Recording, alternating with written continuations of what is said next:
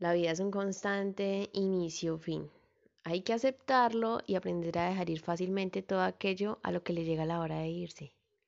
Aferrarse a mantener la puerta abierta mientras se nos machucan los dedos es un martirio. O sea, imagínense lo ridículo de la escena, porque así de ridículos nos vemos, intentando evitar lo inevitable. Cerremos cuando la puerta pide ser cerrada y abramos una nueva porque todo fin es un inicio en sí mismo.